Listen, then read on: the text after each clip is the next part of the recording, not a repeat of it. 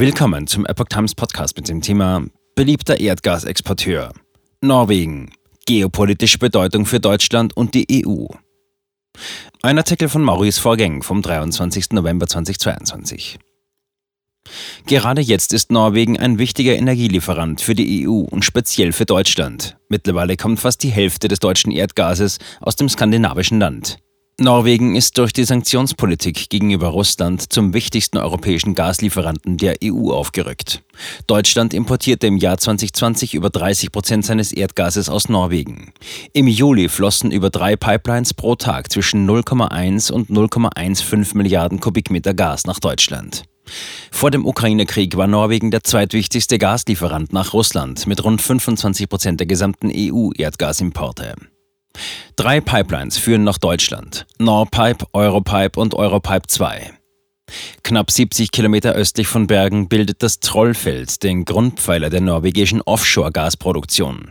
In dem 1979 entdeckten Vorkommen liegen Schätzungen zufolge rund 40 Prozent der norwegischen Erdgasvorräte unter dem Meeresboden. Nirgendwo sonst wird in Norwegen mehr Erdgas gefördert. Auf einem dieser Erdgasfelder ist Troll A in Betrieb, die weltweit größte Förderplattform für Erdgas. Von dort gelangt das Erdgas per Pipeline zum Festland. In der nahegelegenen Aufbereitungsanlage Kolsnes wird es gereinigt und für den Export vorbereitet. Durch Pipelines kommt das Erdgas anschließend nach Kontinentaleuropa. Drei dieser Pipelines, Norpipe, Europipe und Europipe 2, führen nach Deutschland. Sie enden in Dornum und Emden. Durch diese fließt eine Jahreskapazität an Erdgas von rund 55 Milliarden Kubikmeter pro Jahr, entweder in Gasspeicher oder direkt zu den Verbrauchern. Das entspricht etwa der Menge, die Nord Stream 2 jährlich nach Deutschland hätte liefern sollen. Troll ist der größte Gasproduzent auf dem norwegischen Festlandsockel und deckt jeden Tag sieben bis acht Prozent des gesamten europäischen Energieverbrauchs, sagte Gunnar Nacken, Senior-Vizepräsident von Equinor. Equinor ist Norwegens größtes Unternehmen, ein börsennotierter Erdöl- und Erdgaskonzern mit Sitz in Stavanger.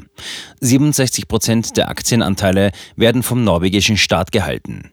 Seit den 1970er Jahren wird auf dem norwegischen Kontinentalschelf Erdgas gefördert. Aus über 80 Feldern werden täglich rund 4 Millionen Barrel Gas und Öl gewonnen. Gasförderung soll steigen.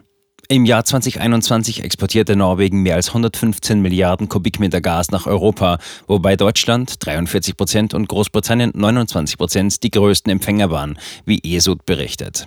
Die Gasförderung soll bis Ende dieses Jahres auf 122 Milliarden Kubikmeter ansteigen, sodass Norwegen der EU zusätzliche 10 Prozent mehr Erdgas zur Verfügung stellen kann, als ursprünglich geplant war. Für dieses Ziel investieren mehrere europäische Unternehmen, darunter Wintershall Dea aus Deutschland, gemeinsam umgerechnet 1,4 Milliarden Euro in die Erschließung eines neuen Erdgasfelds vor der norwegischen Küste. Der norwegische Energieriese Equinor teilte am Dienstag, 22.11. mit, das Gas solle nach Großbritannien und Europa fließen. Equinor beteiligt sich mit 51 Prozent Wintershall Dea mit 19 Prozent, die staatliche norwegische Gesellschaft Petoro mit 20 Prozent und Shell mit 10 Prozent.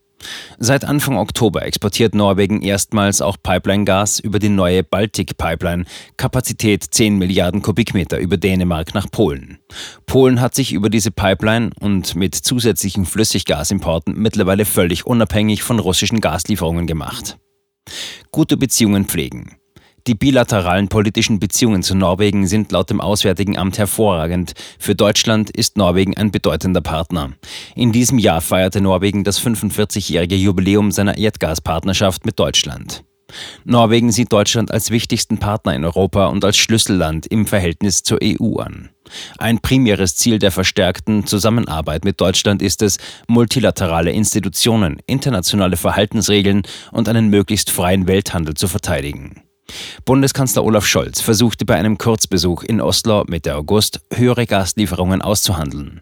Allerdings stößt Norwegen hier an seine Grenzen. Ministerpräsident Jonas Gahr Store teilte dem Kanzler daher mit, dass es bei den bisherigen Liefermengen bleibe. Rekordeinnahmen für Norwegen. Dabei kann sich das westskandinavische Land schon jetzt als Profiteur der Energiekrise betrachten. Neben dem höheren Abverkauf von Erdgas stiegen die Gewinne auch durch die stark gestiegenen Großhandelspreise deutlich an. Die Einnahmen aus dem Export fossiler Energieträger betrugen laut dem Standard in der Vergangenheit rund 50 Milliarden Dollar jährlich. In diesem Jahr erwarten Fachleute hingegen über 200 Milliarden Dollar an Einnahmen.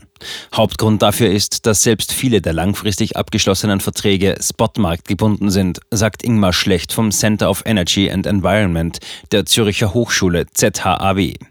Abnehmer hätten in den vergangenen Jahren darauf spekuliert, von fallenden Gaspreisen zu profitieren, wie dies auch einige Zeit der Fall war. Aufgrund der ausfallenden Lieferungen Russlands stiegen die Preise in den vergangenen Monaten allerdings in enorme Höhen. Derzeit hat sich der Gaspreis zwar wieder stabilisiert, allerdings auf rund zehnfacher Höhe des historischen Wertes, so der Energieexperte. Sicherheitsrisiko Pipeline-Anschläge. Angesichts der jüngsten Anschläge auf die beiden Nord Stream-Gasleitungen ist die Sicherheit und der Schutz kritischer Infrastrukturen an Land und unter Wasser mehr ins Bewusstsein der Öffentlichkeit gerückt. Es ist nicht auszuschließen, dass solch ein Angriff erneut passiert.